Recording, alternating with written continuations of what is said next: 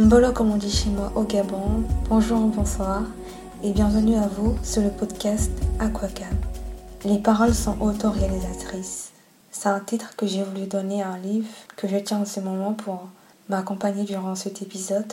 C'est centré sur Dieu, concilier vie spirituelle, familiale et professionnelle d'Elisabeth Georges. C'est le premier livre qui m'a tendu la main lorsque j'avais l'impression que que plus rien n'allait dans ma vie. C'est également un livre qui a participé à ma transformation.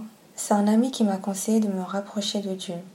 Alors si vous avez écouté l'épisode précédent, donc l'épisode 3, il m'a dit, il a été très honnête avec moi, je ne peux pas t'aider, mais je te conseille d'aller te confier à Dieu. Et je lui ai dit, je crois en Dieu, mais je ne suis pas à fond dans la religion, dans Dieu, et que je n'avais pas envie de ressembler à toutes ces personnes sans vouloir vous vexer, à toutes ces personnes qui partagent H24 des paroles sur Dieu.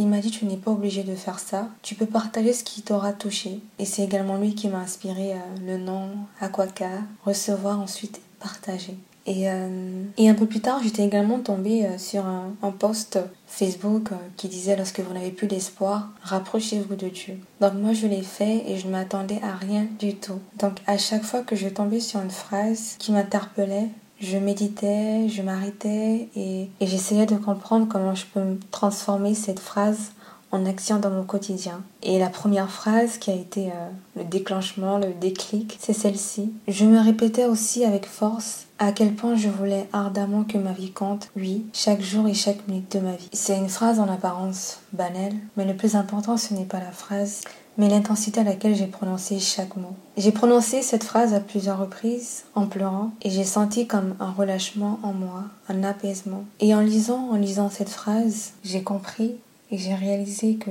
je devais faire quelque chose pour changer ma vie. Et un peu plus loin, dans le livre, c'était marqué J'ai compris qu'il me fallait évoluer. Et pour moi, ça sonnait comme une double affirmation.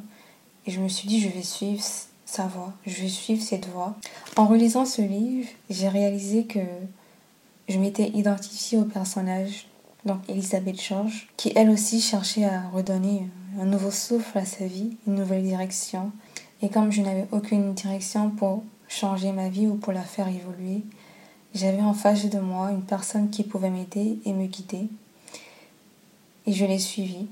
Ensuite, la prochaine parole, c'est un psaume 37, verset 4. Après tout, Dieu connaît le désir de mon cœur, car c'est lui qui y a placé. Ma conclusion a été, si Dieu connaît le désir de mon cœur, je le laisse faire. Et à cet instant, j'ai décidé de d'oublier tout ce que j'avais appris à l'église, tout, sans exception. Après cet abandon et en lâcher prise et en faisant confiance à Dieu, je suis tombée sur une autre phrase d'Elisabeth Georges à la page 14. J'ai peur de manquer ce que Dieu pourrait avoir en réserve pour moi dans cette vie, de manquer le meilleur à cause de choix néfastes. Je ne veux pas être privée d'une seule des richesses de Dieu parce que je ne prends pas le temps de les laisser envahir ma vie, en n'écoutant pas ce qu'il me dit, en laissant la routine ou les urgences du moment présent me priver pour la plus enthousiasmante et la plus gratifiante des relations de la vie. Encore une fois, j'ai fait une analyse, j'ai fait le tour et je me suis dit, toujours. Qu'est-ce qui m'empêche d'avoir une relation avec Dieu? J'ai cherché dans ma vie quelle est ma distraction et j'ai tout de suite identifié pour moi ça a été mon téléphone et les réseaux sociaux. J'ai fait une pause temporaire sur les réseaux sociaux. J'avais néanmoins gardé euh, mon Messenger et mon WhatsApp pour communiquer avec des amis. À la page 15, le thème du message était la prière. Se consacrer à Dieu chaque jour. Pourquoi ne pas prendre un nouveau départ avec Dieu chaque jour? Dans une prière sincère, écrite ou silencieuse, en lui confiant tout ce que vous êtes et tout ce que vous avez.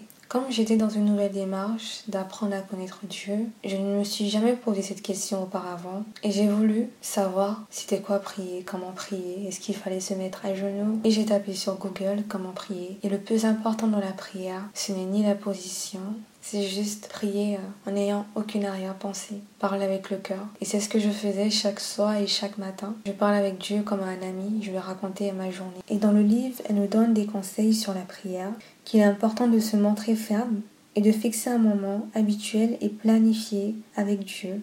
Le lieu, dans votre chambre, dans le salon. Fixez-vous un moment, le matin, en après-midi, le soir, et apportez avec vous un support. Dans ma prière, j'avais un recueil de prières Je commençais toujours en lisant cette phrase. C'était comme si je disais bonjour, je suis là. Pour moi, la prière, c'est un élan du cœur, c'est un simple regard jeté vers le ciel, c'est un cri de reconnaissance et d'amour au sein de l'épreuve comme au sein de la joie. Seigneur, tu es présent dans toute ma vie. Tu veux prier Dieu, entre dans ta chambre, ferme sur toi la porte et prie ton Père qui est là dans le secret. Fais silence signe-toi lentement. Ensuite, je récitais le Notre Père à dix reprises. Je vous salue Marie. Je confesse à Dieu et plein d'autres prières euh, qui est contenu dans ce petit livre. Seigneur, euh, tu es présent dans toute ma vie. C'est un recueil de prières. Il y a également des prières pour le matin et une prière pour le soir. J'ai particulièrement aimé cette phrase dans le psaume 62. Dans la nuit, je me souviens de toi et je reste des heures à te parler. Oui, tu es venu à mon secours. Je crie de joie à l'ombre de tes ailes. Mon âme s'attache à toi. Ta main droite me soutient. Dans la prière du matin, j'ai retenu ce psaume 62. C'est une phrase qui fait écho à mon attitude de lire chaque soir ce livre centré sur Dieu et de comment ce livre a eu un, effet sur moi, un apaisement, un déclic avec... Euh, cette phrase en tout début. La dernière parole autoréalisatrice se situe à la page 16. Entretenir un cœur bouillant. Je suis particulièrement sensible à la température de mon propre cœur chaque fois que je médite les paroles de Jésus.